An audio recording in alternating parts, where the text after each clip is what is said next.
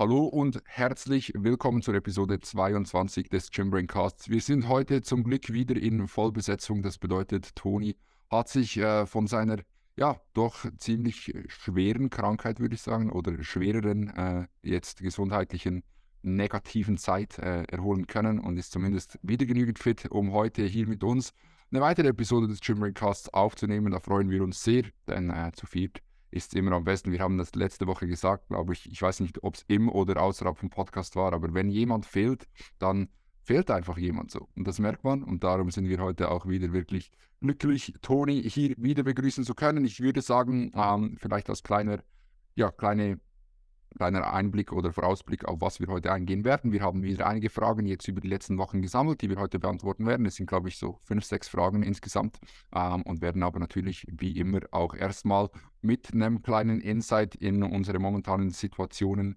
starten. Ich denke, es gibt bei den meisten von uns einiges zu erzählen und ich denke, aufgrund dessen, dass Toni letzte Woche nicht hier war, würdest du beginnen, Toni? Magst du? Lieben es freut mich wieder hier zu sein. Ich habe es wirklich vermisst. Ich habe mir den Poddy by the way, reingezogen, den letzten.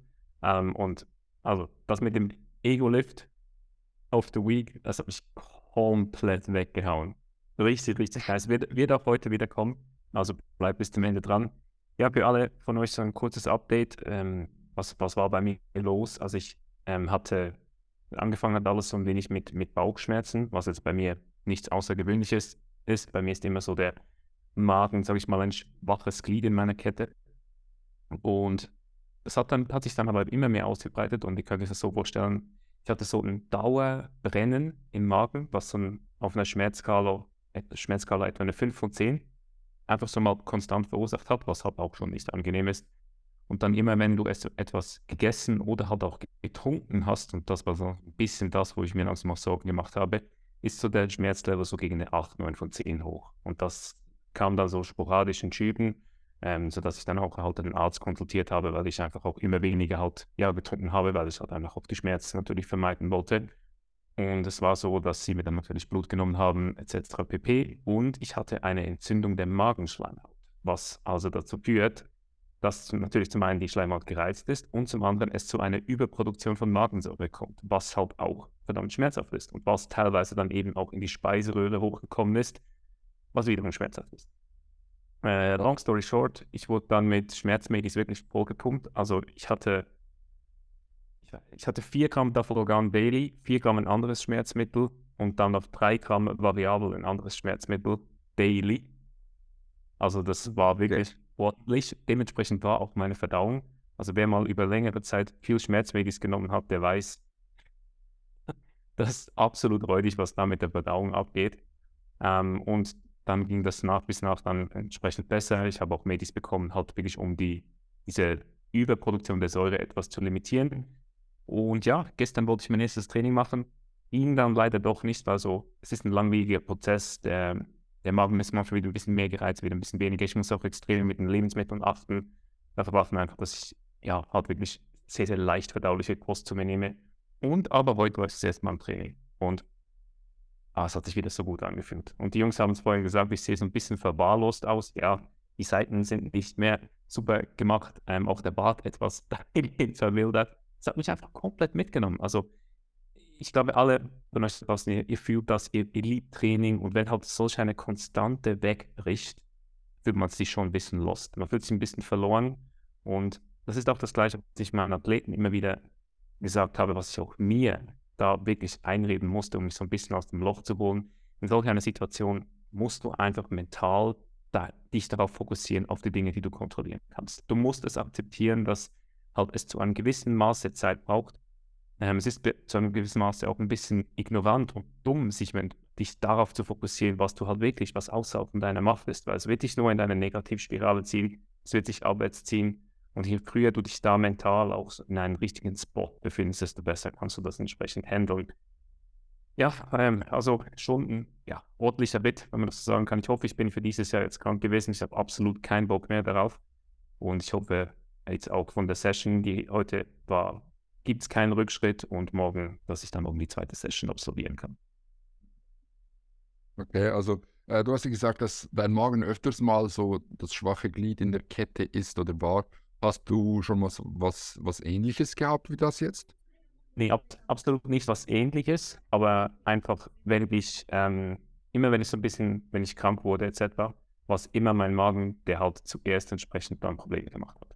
Also das, das war immer so entsprechend ähm, ein, ein, ja, eben ein schwaches Glied von mir, sage ich jetzt mal. Aber in diesem Ausmaß noch nie. Also das, darum bin ich dann eben auch zum Arzt gegangen. Das hat mich Mhm. komplett überrascht. Hm, Okay. Hattest du, hattest du noch Schmerzen mit diesen Schmerzmedis oder hast du es gar nicht mehr gemerkt? Doch, ich hatte noch Schmerzen. Aber so, Okay, krass. so eine, aber so eine, halt so eine 1, 2 von 10, so ab und zu. Mhm. Ähm, aber ich habe schon gemerkt, ich war im Kopf nicht ganz der gleiche. Also du, Das glaube ich. du bist schon ein bisschen beduselt, wenn du so viele Schmerzmedizin hast. Auf jeden Fall. Ja, krass. Ja, ich weiß nur, ich bin, ich habe halt in der Spitalapotheke mal gearbeitet und da muss man ja immer die Dosierungen aufschreiben und 4 Gramm Dafalgan ist schon, ist schon ein Brett. Also das hat es dann schon eher selten gegeben. Dann noch mit zwei weiteren Schmerzmedis. Also ja, wir sind froh, dass Toni zurück ist, dass es Toni gut geht und das soll auch so bleiben. Ich habe noch eine, kurz eine Frage. Ähm, und zwar jetzt, du hast gesagt, es ist dir sehr schwer gefallen, diese Days off zu machen. Und ich meine, das fällt uns wahrscheinlich allen schwer.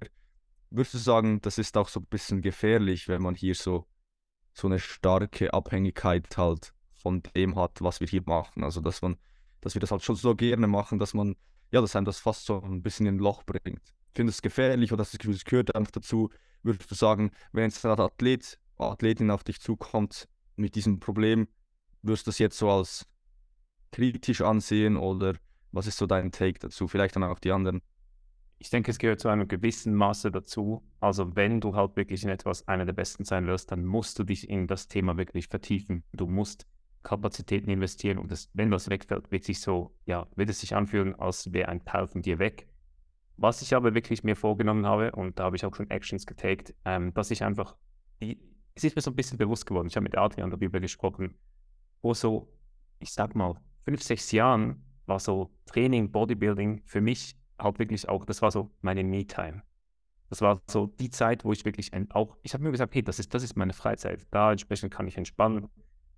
Tendenz heute ist aber mehr so, auch mit Druck von Social Media etc., Leistungsdruck natürlich, dass Training bis zu einem gewissen Maße auch Arbeit ist. Klar, äh, wir machen es alle gerne, don't get me wrong, aber teilweise empfinde ich, und da bin ich sehr, sehr gespannt auch auf eure Meinung, empfinde ich Training schon teilweise ein bisschen als Arbeit. Also der, man hat auch ein bisschen Druck.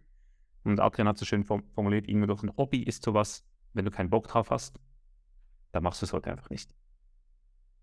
Irgendwo durch eine Art Definition. Und Training ist definitiv noch ein Hobby, auf jeden Fall, aber es hat auf jeden Fall schon deutlich höheren Leistungscharakter. Und da habe ich für mich einfach gesagt, hey, ich möchte wirklich auf dieses Jahr entsprechend auch noch ein anderes Hobby von mir priorisieren, das ist Motorradfahren. Ich habe jetzt auch mein Motorrad schon eingelöst und will auch wirklich dieses Jahr dort halt wirklich mich aktiv an der Nase nehmen und nicht, ich meine, ihr kennt es selbst.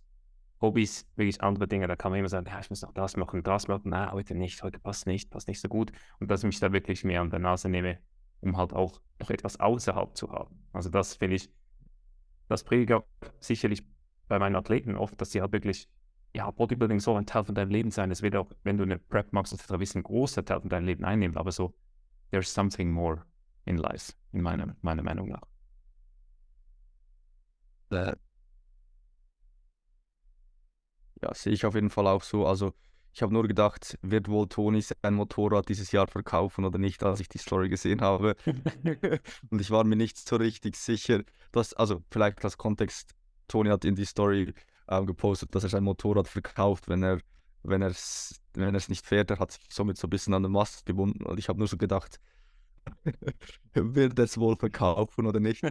Ähm, ja, aber ich, also ich fühle den Punkt. Ich finde es auch, ist sowas, was ich mich auch immer so ein bisschen frage, ist man da so zu tief drin auf der anderen Seite. Für uns es ist halt auch unsere Arbeit, heißt, es wird halt sehr viel im Leben ähm, einnehmen, aber ich finde diesen Punkt, dass man halt schon auch noch andere Dinge hat, schon wichtig. Ähm, oder dass man das, ja, dass man da schaut, dass das nicht zu weit geht, vielleicht nicht zu viel einnimmt. Ähm, das finde ich schon ein wichtiger Punkt. Ist auch immer so ein bisschen ein, eine Gratwanderung, würde ich sagen. Oder was ist da euer Take noch?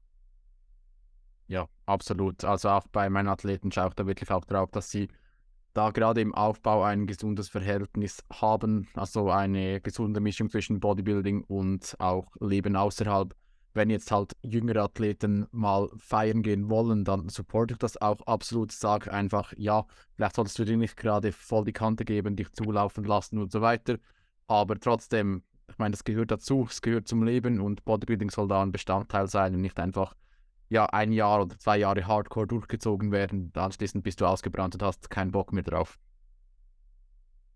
Ja. Ich denke, es ist halt immer noch ein, eine, eine schwierige Diskussion. Also, weil Absolut. Bodybuilding ist halt auf der anderen Seite ein Sport, der extrem viel einnimmt, ein Sport, der dich Mhm. extrem fordert in allen Lebensbereichen, der Einfluss nimmt auf all deine Lebensbereiche und den du, wenn du es richtig machen willst, nur mit einem gewissen Maß an eben, ich, ich hasse das Wort Disziplin, aber an, an, an ja, also, ja, Struktur halt, ja. ja, Struktur und, und halt auch einfach, ja, durchziehen, machen musst, weil sonst wirst du Mhm. nicht dorthin kommen, wo, wo du hin willst. Und dann wird es Tage geben, wo du ab, absprichst oder a- ich kann nicht mehr sprechen. Man merkt, äh, die Lernphase kickt. Also wir haben vorhin jetzt vier Stunden gelernt, glaube ich. Und äh, das hinterlässt seine Spuren, also die Rede. Das Reden ist nicht mehr so einfach. Ähm, auf jeden Fall, ja, es ist so, dass du im Bodybuilding ein gewisses Maß an eben dieser Isolation, sage ich jetzt mal, von anderen Dingen mitbringen musst, wenn du das wirklich äh, richtig machen willst, meiner Meinung nach. Aber die Frage ist halt immer, wie viel und halt auch, wie viel ist seinem Wert. So, ich denke auch oftmals, ähm, manchmal denke ich mir, ich hätte Bock, wieder mit Fußballspielen zu beginnen im Verein. Aber es passt halt, also ich kann es halt nicht machen. Und für mich Mhm. ist das halt so, ja, es passt für mich so, auch wenn ich manchmal denke, ich hätte Bock, das zu machen.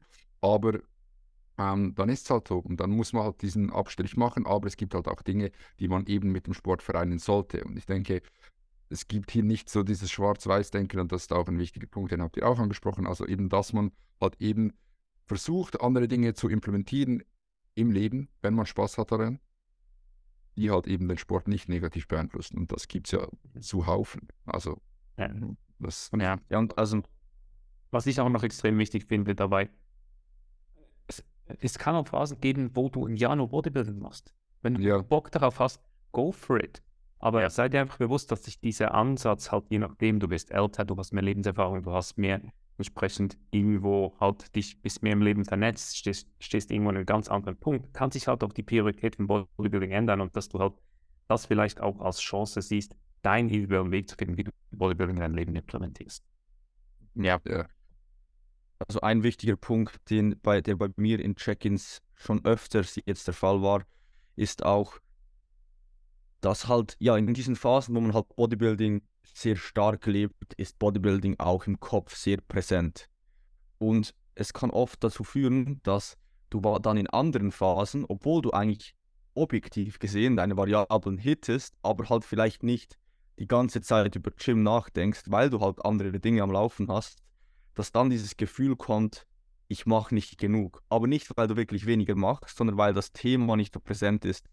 Und das ist so ein Trugschluss, der jetzt bei meinen Athleten und Athletinnen oft schon, dieses Thema kam wirklich schon öfters. Und ich finde, das ist wirklich was Wichtiges. Nur weil du ja, zwischen deinen Meals nicht an dein RDL denkst, wird er nicht schlechter laufen. So. Also es gibt ja Phasen geben ähm, und ich denke, das ist noch ein wichtiger Punkt. Wie oft du über das Thema nachdenkst, ja, wird dir nicht mehr Resultate geben.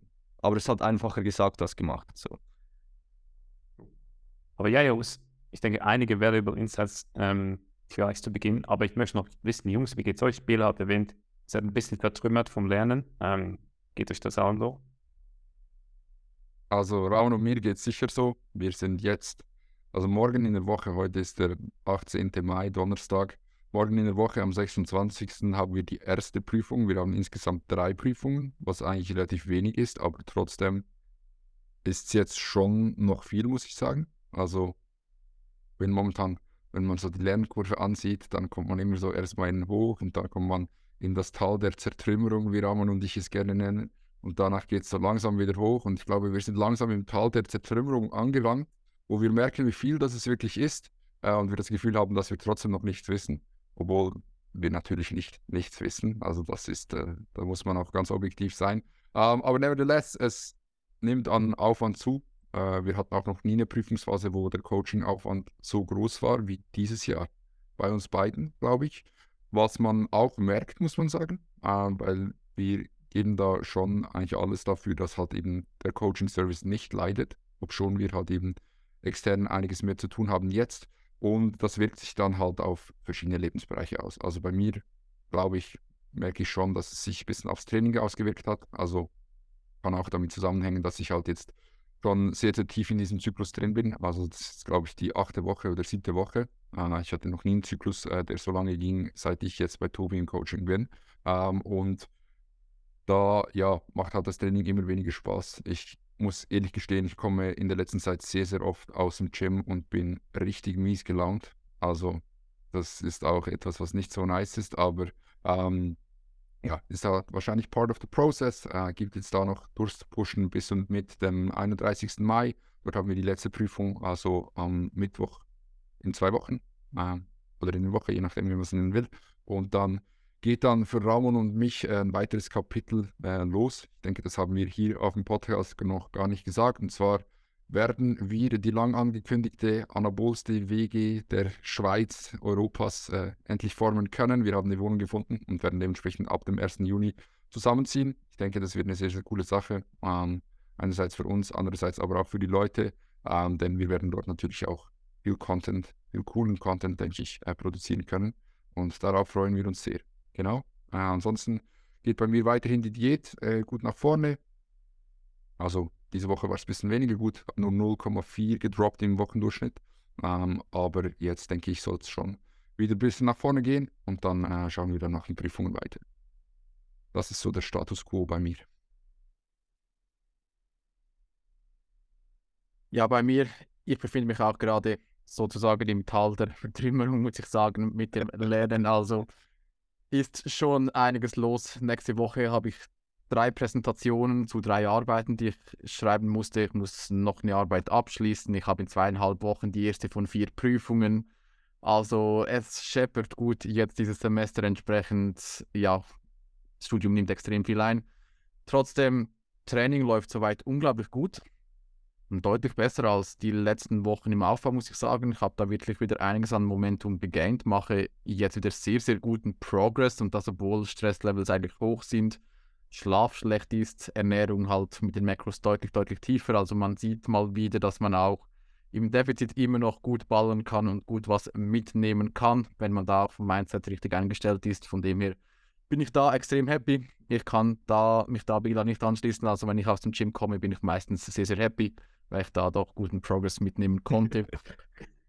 und ja, zur Diät. Diät ist jetzt die dritte Woche, läuft soweit auch gut. Gewicht ist jetzt einige Tage etwas gestanden, aber gestern gedroppt auf unter 100 Kilogramm zum ersten Mal wieder. Ich denke, Luke zieht auch langsam an.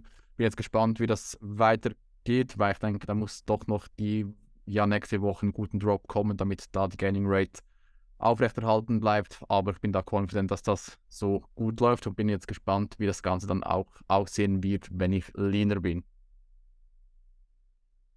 Stabil, stabil. Ja, das ist übrigens der Dunning-Kruger-Effekt, von dem wir sprechen. Ähm, wir hoffen hier, dass wir aus dem Tal der Verzweiflung ähm, rauskommen und auf den Weg der Erleuchtung gehen. Ähm, ja, ich bin auch in der Prüfungsphase wie Bela. Ich freue mich auf jeden Fall auf den nächsten Abschnitt, wenn die Prüfungen durch sind mit der WG. Ähm, bei mir war so die Maßnahme, die ähm, Lukas jetzt implementiert hat, dass ich einfach auf ähm, ein Added Rest Day pro Woche. Also ich muss immer einen Added Rest Day pro Woche einbauen. Mit Two Days, two days on, One Day off führt das einfach dazu, dass du nur viermal trainierst. Und das ist jetzt bei mir wirklich extrem gut aufgegangen. Also diese zusätzliche Rest Days, Rest Day, vier Sessions gehen extrem gut auf. Ich merke immer so, nach zum Beispiel, wenn ich zwei Sessions in Serie hatte, dass dann schon, das dann schon knallt. Dann hatte ich zum Beispiel jetzt gestern Legs hätte ich jetzt heute nochmals Upper, weil ich glaube ich morgen im Loch. Aber heute ist jetzt Rest Day und dann morgen wieder Upper und dann wieder ein Rest Day. Und so, so halte ich mich eigentlich momentan auf einer Baseline, dass die Trainings gut sind. Also wirklich, ich habe eigentlich durchs Band progressive und gute Trainings, dafür halt ein bisschen weniger. Ähm, aber ja, damit kann ich umgehen. Momentan merke ich so ein bisschen, ich werde schwerer und auch stärker. Also ich komme wieder so in diese ehrenlos stronge End-of-Season-Phase, die wir lieben. Ähm, also hier wirklich All-Time-PRs, die geschoben werden. Ähm, ja, aber dazu kommen wir ja später mit dem Ego-Lift of the Week. Ähm, da bin ich auf jeden Fall schon wieder ready. ja, und ich würde sagen, somit steigen wir doch mal in die erste Frage ein. Ähm, haben wir hier schon abgemacht, in welche Frage wir zuerst eintauchen wollen? Nein, nein, du kannst eine auswählen. Soll ich eine? Ähm, ja, dann beginnen wir. Ich lese die Frage vor, damit wir hier wirklich Kontext haben. Ähm, was hältst du von der Idee, nach jeder Wiederholung 1 bis 2 Sekunden Pause zu machen, keine Spannung auf den Muskeln? Ich persönlich habe die Erfahrung gemacht, dass dadurch der Muskel weniger brennt, man aber trotzdem irgendwann ans Muskelversagen kommt. Was ist deine Meinung, eure Meinung dazu?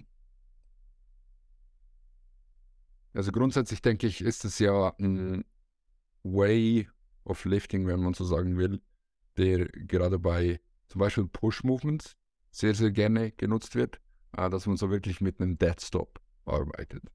Und ich denke, das hat wahrscheinlich einige positive, aber auch einige, einige negative Aspekte. Also wenn ich jetzt mir positive äh, Aspekte davon überlegen würde, dann wäre das wahrscheinlich einerseits die Standardisierung der Range of Motion, andererseits wahrscheinlich eine bessere Kontrolle durch den ganzen Lift, weil man halt einfach jedes Mal unten in der Dehnung ähm, ja eben das, das Setup resetten kann äh, und dementsprechend wieder wirklich sauber arbeiten kann und halt eben die Kontrolle über das Gewicht nicht verliert. Äh, was ich mir dann aber denke, äh, gerade wenn wir bei der ganzen Lenken-Thematik sind, wir nehmen halt einfach in der Dehnung ja, Last vom Muskel. Wollen wir das? Das äh, wären so mal meine grundsätzlichen Gedanken, wenn ich das höre. Habt ihr, ich glaube, Toni, du hast das bei einem Client von dir implementiert, oder nicht? Ja, und zwar bei einem, bei einem Swift Incline mhm. mit einem Deadstop habe ich da gearbeitet. Einfach weil wir da die Möglichkeit hatten, wirklich uns in der Position zu optimieren, halt wirklich in dieser Position zu sein wir haben es dann aber wieder entsprechend rausgenommen, weil eine negative davon ist halt, ja, du willst vielleicht diese, diese Einheit, willst du die nächste Rap, ja, dann ist die Pause vielleicht nicht zwei, sondern vier Sekunden lang. Und dann ist das Ganze halt einfach auch wieder nicht standardisiert. Also von daher haben wir es dann entsprechend rausgenommen ähm, und nicht mehr implementiert.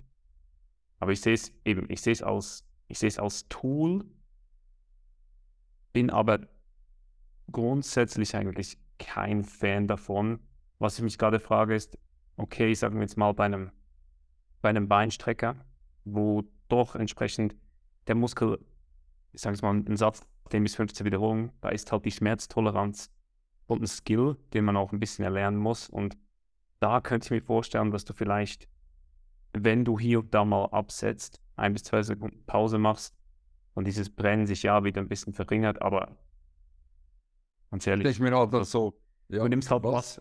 Ja, ja, du nimmst Last aus der Dehnung, mhm. ähm, was ich nicht als Vorteil habe, empfinde. Und netto weiß ich jetzt, würde ich nicht sagen, dass du dadurch irgendeinen Benefit hast. Also, weil, je nachdem, ich hatte auch letztens einen äh, Athleten, der ist relativ frisch bei mir im Coaching. Ähm, der hat einen Leg Extension Satz geschickt, wo er die letzten zwei Wiederholungen wirklich abgelegt hat und die dann noch rausgegrindet hat. Die hätte er wahrscheinlich nicht bekommen, wenn er äh, einfach im Satz drin geblieben wäre, einfach aufgrund der Kraft. Aber du machst dann halt wie ein Response-Response-Satz aus dem Ganzen. Also ich denke, dass dann die Standardisierung extrem, extrem schwer wird. Wenn du einfach so bei einigen Raps dann ablegst. Weißt du, wie ich meine? Mhm. Ja, und ich denke, was man da auch sagen muss, ähm, bei vielen Übungen ist meistens gerade die erste Rap, musst du ins Setup kommen, richtig. Und wenn du das bei jeder Rap immer wieder machen musst und beispielsweise, ja, die aktive Range of Motion verlassen musst, um abzusetzen, dann kann das schon auch, schon auch ziemlich nachteilig sein. Und je nach Übung kann es auch sein, dass du den Satz extrem verlängerst dadurch und halt viel, viel mehr Fatigue akkumulierst schlussendlich. Mhm.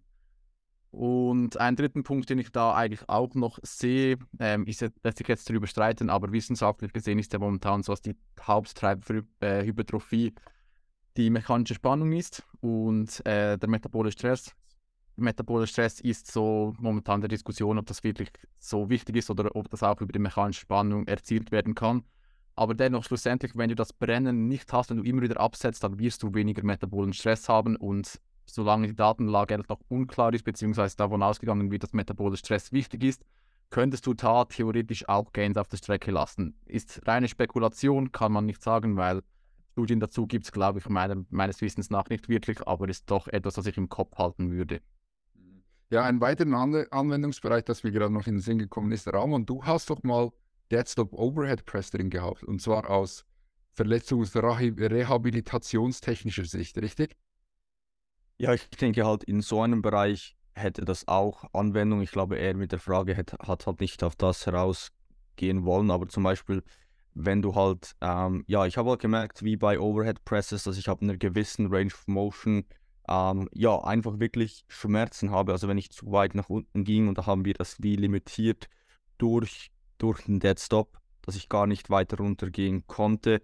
Und ja, habe dann wie daran gearbeitet, diese Strukturen wieder zu stärken, ähm, in diesem Punkt wieder stärker zu werden, bevor wir es dann rausgenommen haben und auf eine Dumbbell klein wieder gewechselt haben. Das war wirklich so temporär oder wenn du Schmerzen hast bei einem RDL oder so, dann wirklich mit einem Deadstop zu arbeiten, ein bisschen weiter oben ähm, mit, mit Boxes und so weiter. Das kann alles, können alles Tools sein, aber das ist dann schon sehr spezifisch, also wo spezifisch das Sinn ergibt.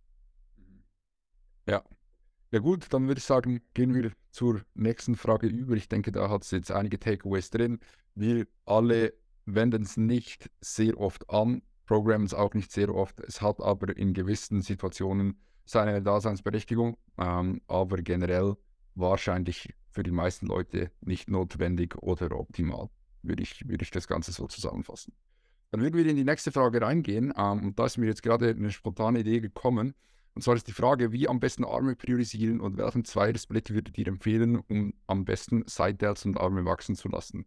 Was meint ihr, wollen wir in einer der nächsten Wochen eine How to Grow Arms Episode machen? Passt. Mhm. Mhm. Ja, passt. Ja, lass uns das in der Episode nehmen. Dann äh, würden wir den ersten Part hier weglassen, weil das dann doch ein Thema ist, wo man sehr, sehr viel darüber erzählen kann, denke ich. Und einfach vielleicht, welchen Zweiersplit würde ihr empfehlen, um am besten Seitwärts und Arme wachsen zu lassen? Möchte da jemand etwas sagen? Ich denke, grundsätzlich gibt es da wahrscheinlich keine Antwort. Ja, nimm einfach, trainiere einfach alle zwei Tage oder so viel du kannst Seitwärts und Arme. Also pack einfach die Seitwärts, du trainierst zum Beispiel Push-Pull-Legs, dann pack die Seitwärts in jeden Push-Tag, in jeden Pull-Tag oder einfach so oft, wie du sie trainieren kannst mit einem gewissen Volumen, sagen wir fünf bis sieben Sätze und dann schaust du, wie lange brauchst du, um vollkommen regeneriert zu sein oder relativ gut regeneriert zu sein und dann machst du es einfach nochmals und so wie es dann halt liegt, so liegt es dann halt. Ich denke, ja. dass äh, auch der, der Frequency Talk, also die Episode von letzter Woche und die Volume-Episode da definitiv auch noch einiges an Mehrwert geben sollten, äh, wie, du, wie du das richtig strukturieren kannst oder solltest, dass du eben dieser Priorisierung quasi standhalten kannst. Ja, ein Punkt, den ich noch sagen möchte, äh, wenn wir von Zweiersplits sprechen, ich kann nicht sagen, welcher der beste ist dafür. Äh, sehr eigentlich alle, außer klassische Upper-Lower würde ich nicht machen.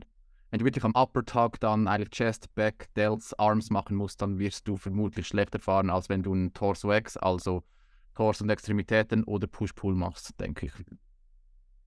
Okay. Mhm. Ja, einfach auch nur schon. Ja, Toni. Ja, eben weil eine, eine Upper Session ist zum Brett.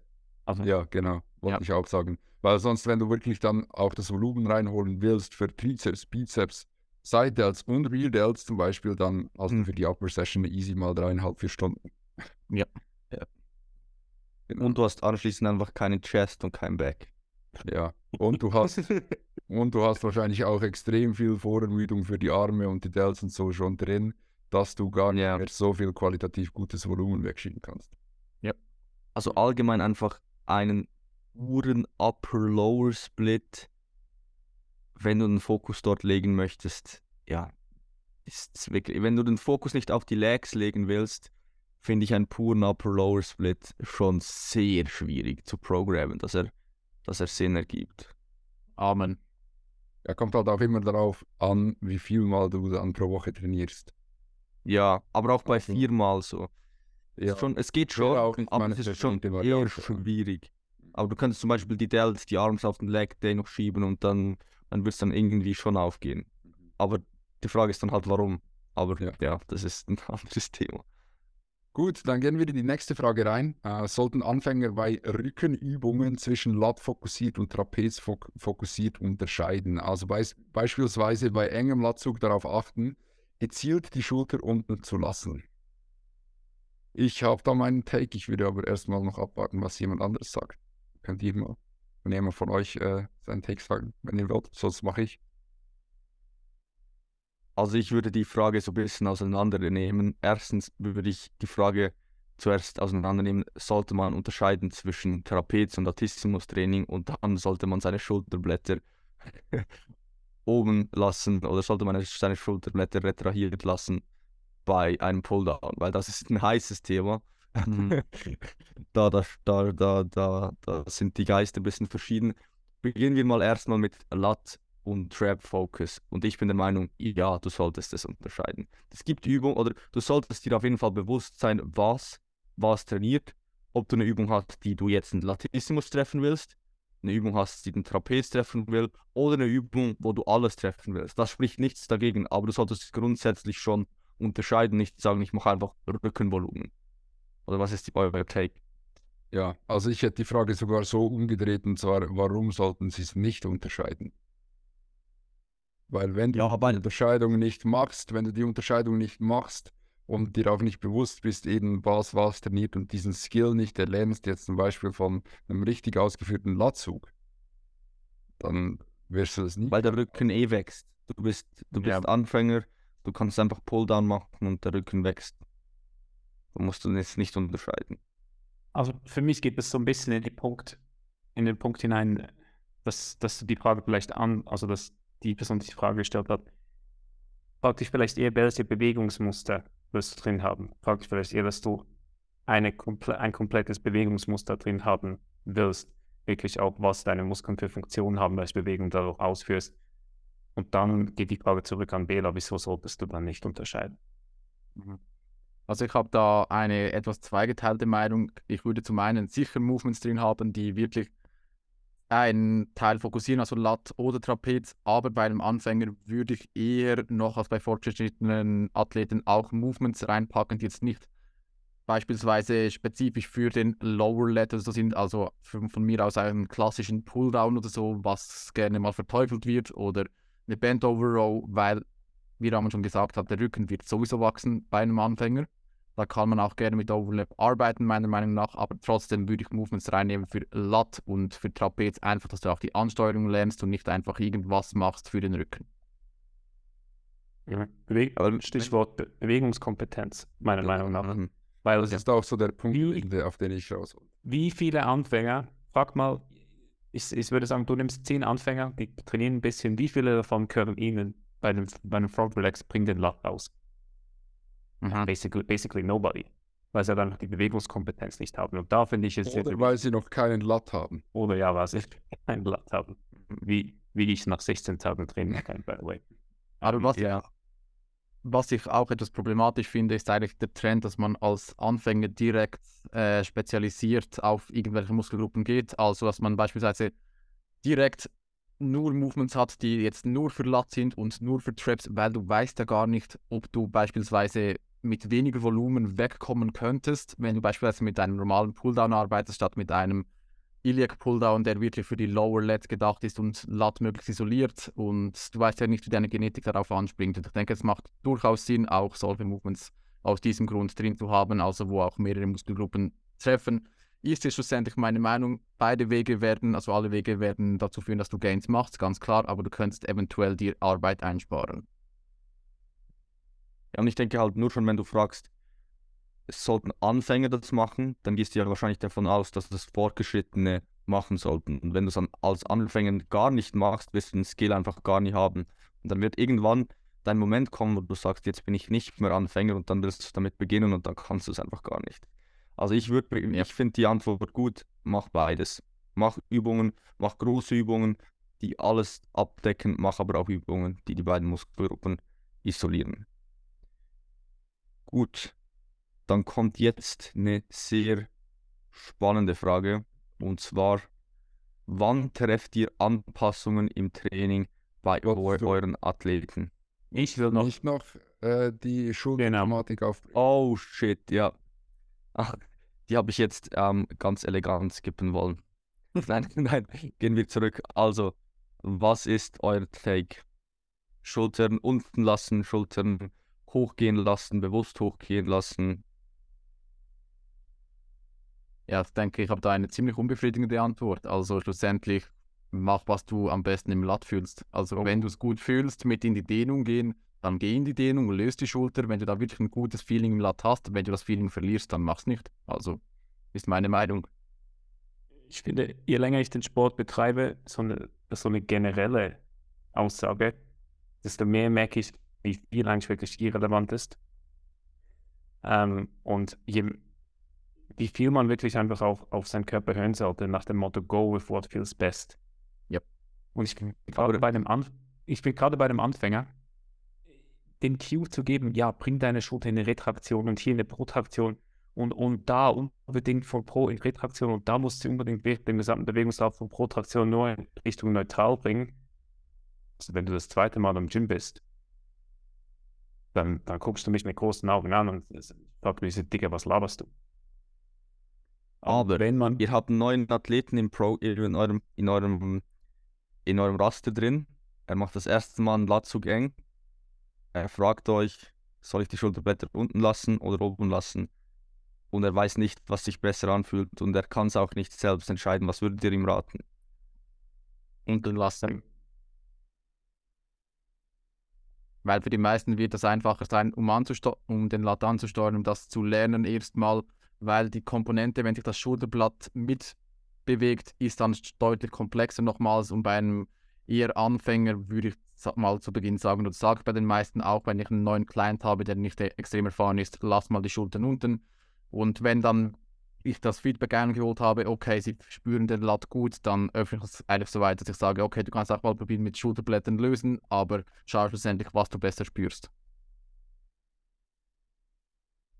ich bin so den Cue, die Schultern unten lassen, teilweise nach, je nachdem wieder ein bisschen schwierig, weil sie dann halt komplett crazy Bewegungen mit dem Schulterblatt machen. So, ich bin auch mehr so den Cue teilweise so, ja, lass halt die Schulterblätter nicht in eine Elevation gehen, sondern Mhm. versuch sie möglichst in Place zu halten, finde ich tendenziell so ein bisschen den besseren Cue, je nach Individuum.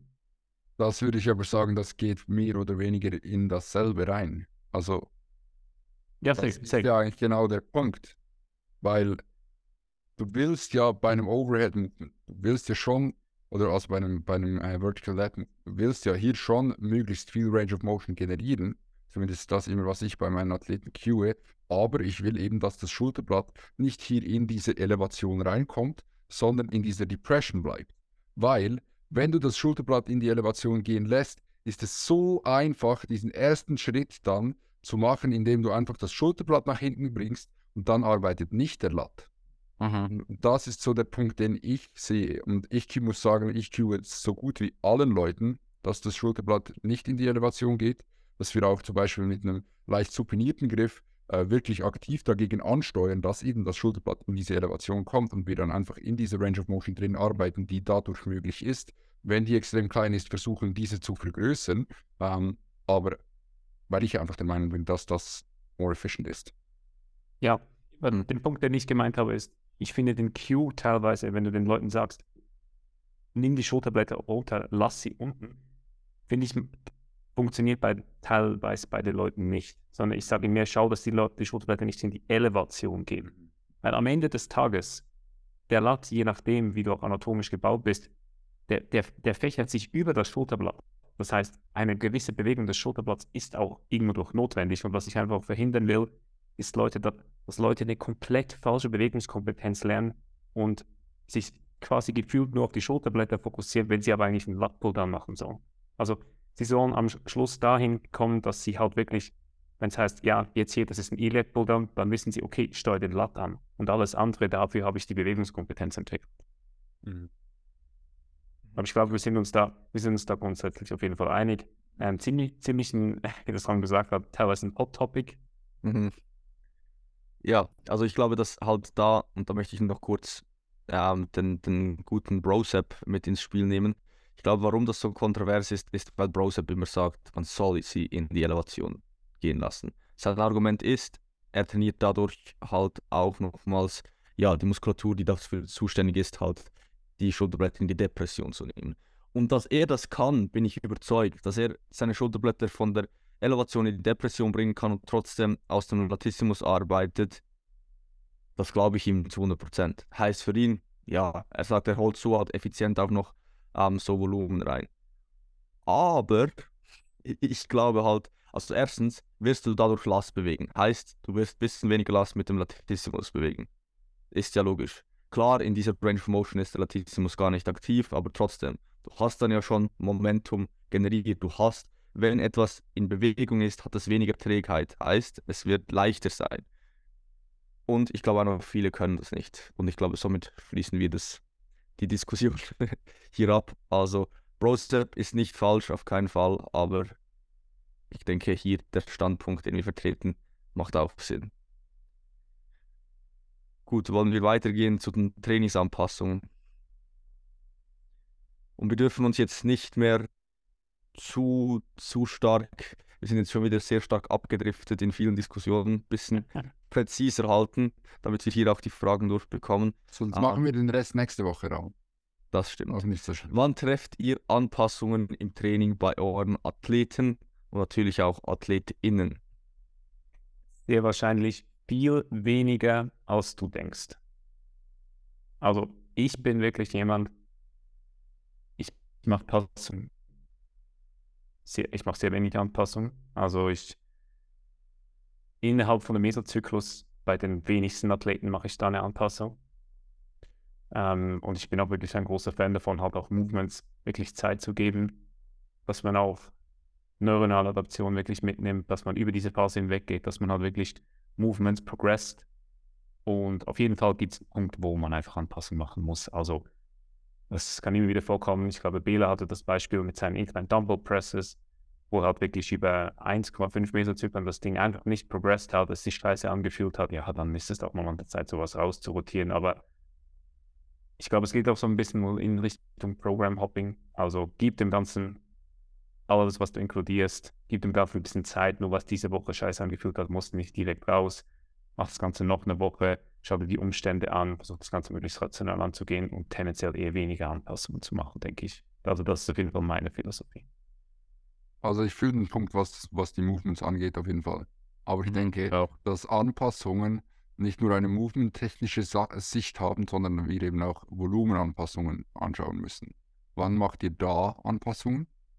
Weil ich denke, was die Movements angeht, sind wir alle auf einer Page. Also wir werden, mhm. weil wenn zum Beispiel ein neuer Athlet ins Coaching kommt, wirst du ein Programming machen, du wirst einen ersten Meso wahrscheinlich ohne größere Switches äh, mal durchbringen, denn du willst ja auch nicht, wie Toni gesagt hat, nach zwei Wochen, wo das Feedback ist, ja, die Leg Press ist scheiße. Du weißt, die Leg Press ist ein super Movement und sie sitzt vielleicht execution-technisch noch nicht oder die Person hat sich noch nicht daran gewöhnt, ähm, dem Ganzen ein bisschen Zeit geben und oftmals ist es dann so, dass sich die Leute auch mit den Movements anfreuen. Ich denke, da sind wir alle beieinander. Aber ich denke, dass gerade die Volumensicht ähm, auf die ganze Sache auch sehr, sehr interessant ist. Denn ich denke, das ist etwas, wo wir wahrscheinlich alle mehr Anpassungen tätigen. Ja. Mhm. Also ich denke auch, dass gerade so, dass auch eine Gefahr sein kann, dass man halt wie so den Prozess anschaut und es läuft halt irgendwo durch. Also man macht halt so ein bisschen Progress und halt dann keine Anpassungen macht oder gar nicht anschaut, wo man noch besser werden kann. Und das ist auch so ein Shift, der bei mir sehr stark jetzt nochmals kam, was Volumen angeht. Ich war da davor auch statischer unterwegs, war der Meinung, so viel und so viel Volumen ist genug und wir holen das einfach in der Qualität der Sätze raus. So.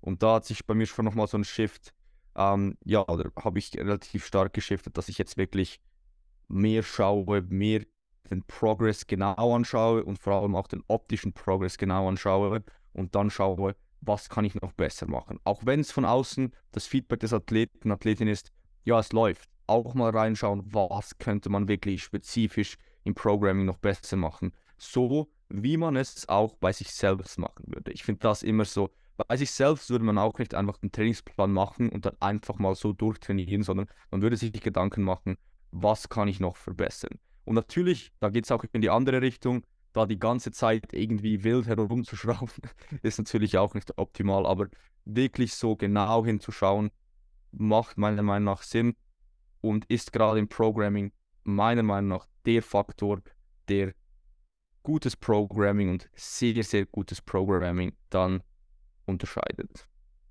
Ja, kann ich so unterschreiben. Bei mir ist es einfach so, bei neuen Athleten während die ersten zwei Mesozyklen vermutlich keine Volumenanpassungen gemacht, einfach weil da zu viel reinfließt. Erstens ist die Gewöhnungsphase an neue Übungen da, dann neues Programming, vielleicht neue Frequenz und so weiter. Dann kommen noch die ganzen Anpassungen in der Technik in den meisten Fällen, wo auch noch dazu kommen. Und es sind einfach zu viele Faktoren, dass ich da Anpassungen machen möchte. Dann nach zwei Messzyklen bin ich auch sehr stark gewillt, da mal auszuprobieren, hey, was passiert, wenn ich jetzt mehr Volumen nehme. Aber das ist nur unter den Umständen, wenn irgendwo in einer Muskelgruppe irgendwie der Progress unüblich tief ist beispielsweise oder stagniert oder so, wenn ich das vergleiche mit eigentlich anderen Athleten im selben Stadion und so weiter, wo ich mir denke, okay, da müsste noch mehr gehen vom Progress, dann schraube ich mal Volumen hoch und schaue, was passiert über zwei, drei, vier Wochen. Wenn da nichts passiert, schraube ich vielleicht nochmals hoch. Wenn es irgendwie schlechter wird, dann kann man immer wieder runterschrauben. Also ich bin da auch ein Fan davon, auszuprobieren. Das Ganze sollte aber strukturiert erfolgen. Nicht einfach, ja, okay, ich habe jetzt Volumen erhöht, nächste Woche habe ich keinen Progress gemacht, jetzt erhöhe ich wieder. Macht keinen Sinn. Absolut. Wo ich, ich schließe mich euch da an, wo ich aber sehr, sehr eher konservativer wurde in letzter Zeit, ist bei Kalorienanpassung. Ja. Vor allem bei Kalorienerhöhung. Also, Mhm. wo ich, denke ich, in der Vergangenheit ziemlich rasch mal so den plus 50er Carb Increase eingesetzt habe. Der Klassiker. der absolute Klassiker und je nachdem noch plus 10 Gramm Fette, ähm, denke ich, bin ich heute da wirklich deutlich, deutlich konservativ unterwegs und habe auch keine Probleme damit, wenn das Körpergewicht nicht jede Woche wirklich progress, sondern wenn es auch mal wirklich zwei, drei Wochen halt quasi stagniert, wenn, wenn alle Parameter drumherum stimmen, ist das für mich vollkommen in Ordnung. Ja, ich glaube auch zu viele, viele essen zu viel. Es ist halt einfach easy, Food hinzuzufügen. Da passiert so die erste Woche nichts. Dann wird nochmals Food hinzugefügt und dann nimmst du einfach vier Wochen 650 Gramm zu und dann, ja, wir schauen nochmals, wir schauen nochmals eine Woche, wie sich entwickelt und dann hast du einfach drei Kilo Fett draufgepackt und das ist dann halt schon nicht so geil. Dann stagnierst du wieder eine Woche, dann die geht nochmal plus 50 Gramm Zink. Ja, ja. das so war meine Off-Season 2 2022. Aber ich habe definitiv nicht, also dass man so den Muskelaufbau maximiert, ist, würde ich schon unterschreiben, aber man wird halt dabei ausgiebig fett. So hat mein Jahr hier begonnen, das Jahr. Ja. Gut, ähm, dann nächste Frage. Hip Hinge Movements, und das finde ich auch eine sehr spannende Frage. Am Pull Day versus am Leg Day. Hier natürlich auch wieder, wann ist es besser? Ich denke, hier können wir schon mal vorab sagen, es kommt darauf an, aber da, dar- dafür ist ein Podcast da. Es ist kein Instagram QA, wo man dann einfach sch- hinschreibt, es kommt darauf an, sondern wir können hier genau anschauen, wann, wann ist es gut und wann ist es schlecht. Also was ist hier, was ist hier euer Take? Denke, der ersten Punkt, den wir betrachten müssen, ist, wo steht der Pull Day? Steht er direkt vor dem Leg Day? Steht er, hast du einen Push Day dazwischen? Hast du eine Pause dazwischen? Ist etwas, was ich ähm, extrem wichtig finde. Also wenn du jetzt einen Pull Day hast und am nächsten Tag direkt Leg Day, natürlich auch Movement Dependent, was du am Leg Day hast, würde ich in den meisten Fällen vermeiden, den Hinge vor dem Leg Day direkt zu haben. Aber ansonsten würde ich es eigentlich, wenn du eine Pause hast, dazwischen davon abhängig machen, wo sind deine Stärken und Schwächen. Hast du eher Schwächen im Rücken, würde ich es eher an den Leg Day schieben. Hast du eher Stärken in den Beinen und der Rücken ist schwächer, dann würde ich es eher an den Pull Day. Nein, macht jetzt keinen Sinn, dass ich es gesagt habe. Wenn du, So. Schwäche im Rücken, wenn du Schwäche im Rücken hast, würde ich es an den Leg Day packen und wenn du Schwäche in den Beinen hast, dann den Pull Day. So. Mhm, mhm, mhm. Ja, ich denke, das ist, das ist ein Punkt. Dann ein weiterer Punkt ist auch, was machst du für einen Hip Hinge? Also, wenn du ein RDL machst zum Beispiel, fair enough, na, kann man gut in eine Leg Session packen. Aber ich sehe jetzt den Sinn von einem Conventional Deadlift in einem Leg Day nicht so stark, muss ich sagen. Also, ich würde jetzt einen Conventional Deadlift höchstwahrscheinlich nicht in den Leg Day reinpacken. Ähm, Und das ist dann halt auch die, eine weitere Frage. Also Adrian hat es schon kurz angeschnitten, so mit der, wo sind deine Stärken, wo sind deine Schwächen? Hast du zum Beispiel gute Hams? Hast du schlechte Hams? Hast du gute Quads? Hast du schlechte Quads? Wenn du natürlich am Leg Day so viel Quad-Volumen wegschieben musst, dass ein Hip Hinge dort drin zu haben, die Session extrem verlängern würde oder äh, einfach extrem viel Ermüdung äh, an, anhäufen würde oder irgend sowas, dann würde ich einen Safe an Pull Day nehmen. Wenn aber Hams zum Beispiel jetzt am Leg Day eine, eine Priorität von dir sind, dann kann es sehr, sehr viel Sinn machen, zum Beispiel ein RDL mit irgendeinem Beinbeuger zu kombinieren.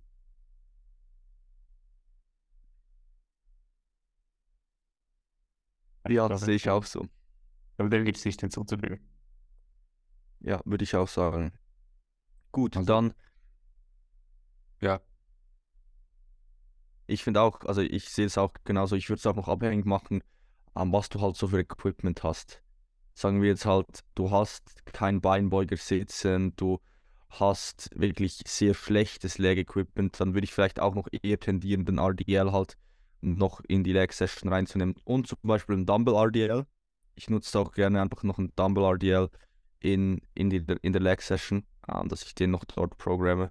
Ja, aber schlussendlich, ich denke, man kann das Programming immer so shiften, dass man es auf beide Seiten hinkriegt. Was man nicht machen sollte, ist ein Pull-Day mit einem RDL und dann wahrscheinlich das nächste, den nächsten Tag ein Barbell Back Squat mit einer Hyper-Extension und Dumbbell Split Squats das, und einem, einer Glute Drive, dann wirst du wahrscheinlich dich an die Wand fahren. Aber ohne Glute Drive geht's. Stimmt, Glute Drive ist hier. Hat jemand von euch Glute Drive drin? ne, Nein. Gut, wollen wir, Ja. wollen wir die letzte Frage noch machen? Ich würde sagen, im Anbetracht der Zeit, schauen, würden wir besser zum Lift of the Week kommen. ist eine ganz kurze Frage. Was sagt ihr? Also ich denke, Okay. die kann man sehr kurz beantworten. Was sagt ihr zu Push-Pull-Legs plus ein Armtag? Ich bin kein großer Fan davon. Patrick Teutsch meint, er feiert das auch nicht. Ich feiere es auch nicht. Ich feiere es auch nicht. Also, Wo wäre, äh, Ja, ja, ich sehe den Sinn nicht. Null. Kannst einfach das Volumen auf die anderen Tage verteilen Ja. und da die Frequenz etwas besser halten, also etwas höher halten, meiner Meinung nach. Also ich sehe da keinen wirklichen Added Value, außer du hast Bock drauf. oder du hast irgendwie, du hast irgendwie fünf Trainingstage zur Verfügung, ähm, du willst noch einen Tag eine kurze Session haben oder so. Es gibt schon, es gibt schon Möglichkeiten, wo das Sinn machen kann. Also es ist nicht immer dumm, aber Nein, also ich finde, also wenn, dann wären es vier Trainingstage. ja, Und, und erstens das und zweitens gibt es auch, wenn du vier Trainingstage hast, kannst du so viel bessere Splits machen. ja, ja, Ja. ja, das stimmt. Das stimmt. Ja, es gibt wenige Argumente dafür, da, da hast du absolut recht. Ja, weil dann würdest du einfach zum Beispiel platzsparender ab äh, Chest Back Arm Stelts machen, da musst du nicht Push-Pull machen und dann nochmals zwei Sessions, zum Beispiel Upper Lower oder so. Aber das sprengt hier den Rahmen. Was war, Toni, vielleicht für dich zuerst, was war heute dein, dein Lift of the Week, weil du hattest die letzten zwei Wochen ja keine Einheit. Hattest du ein Ego-Lift? Ich hoffe nicht. Aber hattest du, was, was war heute so dein Highlight in der Session? Eigentlich die gesamte Session. Hat einfach wieder einen Pump in den Rücken zu bekommen, wieder die Movements zu absolvieren. Also wirklich einfach die gesamte Session wieder trainieren zu können und auch ein bisschen deepere Worte hier von meiner Seite. Es auch zu schätzen wissen, dass ein verdammtes Privileg ist, dass es uns allen gut geht und dass wir trainieren können. Muss ich ganz klar sagen. Ähm, Habe ich mal wieder wirklich stark gemerkt. Und Ego Lift of the Week äh, gab es keinen. Und das ist doch gut so. Ihr redet wie Was denkst du? Was denkst du, wird es nächste Woche schon den Ah, ja, ersten safe, Toni Ego-Lift geben? Safe, safe, safe, safe. Weil, wenn es morgen, wenn's morgen gut läuft und dann der Tag darauf, dann habe ich RDL-Movement wieder aus, in der normalen Session und dann könnte es schon irgendwas. Mal schauen. Und ein Triple in der Close Grip Bench. Das Mit zweieinhalb Plates. Das ist der Tony Classic. Kann man auch gerne noch machen, sage ich. Ja, Aber ansonsten nichts von mir. also mein Lift of the Week war RDL diese Woche. Ich habe mir die siebte Rap wieder geholt mit fünf Plates. Hat sich auch besser angefühlt. Also würde ich sagen, kurz und knapp, RDL, Lift of the Week, Ego Lift of the Week aus denselben Gründen wie letzte Woche nicht vorhanden. War der RDL pausiert, Bela? Vertrau mir, Pause. Ja, ich hab's nämlich, ich, ich, ich habe den Post gesehen und ich dachte mir so, ich weiß, ihr habt das Ding pausiert, aber das, das ist nicht so eine schöne Pause. Das ist eine, das ist eine Vertrau mir Pause par Ja. excellence. Ja, ja. So, so, so, ja, der, der Coach sagt, mach Audio pausiert, mach ich Coach, vertrau mir. Genau. Genau. Ja, Jus, Ja, ja, Ramon ist, glaube ich, gerade vertrümmert oder so. Nein, ich bin ganz, ganz tief am Nachdenken, was mein Ego-Lift of the Week ist. Okay, dann nehme nehme ich jetzt zuerst. Ähm, Lift of the Week war heute bei mir. Lying Leg Press habe ich das Setup etwas angepasst, habe da jetzt noch mehr Range of Motion mitgenommen. Das der einzige Nachteil ist, dass ich da jetzt meine Beine nicht mehr durchstrecken kann, weil ich zu groß für die Maschine bin. Aber ich konnte so Load reduzieren, dadurch die reduzieren und äh, Reiz ist dennoch etwa gleich hoch oder vielleicht sogar höher. Also ist das für mich ein Win, auch wenn es jetzt mal nicht number-focused ist, der Win. Und Ego Lift of the Week hatte ich diese Woche tatsächlich keinen wirklichen. Ich nenne da jetzt einfach mal die Hammer Upper Back Row, weil die ist jede Woche ein Ego Lift. Ähm, wird immer schön geschwungen. Aber ja, bei dieser Maschine, da muss ich Ego liften, weil sonst habe ich da kein Feeling im Rücken und finde die Maschine einfach absolut beschissen und so ist sie echt geil. Sehr nice. Ja, Ich, ich ich, mein, wusste, ich wusste, dass die, die Lying Leg Press, äh, das hatte ich im Urin, dass das dein Lift of the Week war. Ah, deshalb das Lachen hier. Aha. ja, mein Lift of the Week ist mein Squat. Ähm, ich habe mich gefreut wie ein kleines Kind, dass ich wieder gebeugt habe, das zweite Mal jetzt. Ähm, und zwar der dritte Satz mit 220 auf 7. Ich habe einfach drei Sätze hingebombt mit 220 auf 7, was mich sehr gefreut hat. Das war definitiv mein Lift of the Week. Ego Lift of the Week zählt es auch, wenn es gar nicht so schlecht rausgekommen ist. Ja. Ja, ich habe von 70 Kilo Dips pro Seite auf 80 Kilo gesteigert.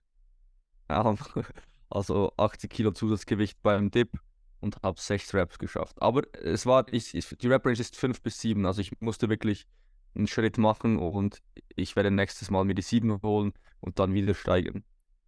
Du musstest einen Schritt machen und du hast einen Schritt gemacht. Und ich musste einen 10er Schritt machen und ich habe ihn gemacht. Wie ein Mann bist du den Schritt gegangen. Genau. Wie ein Löwe. Ja gut, ähm, dann würde ich sagen, war es das für heute. Ich glaube, wir haben nicht mehr mehr zu besprechen.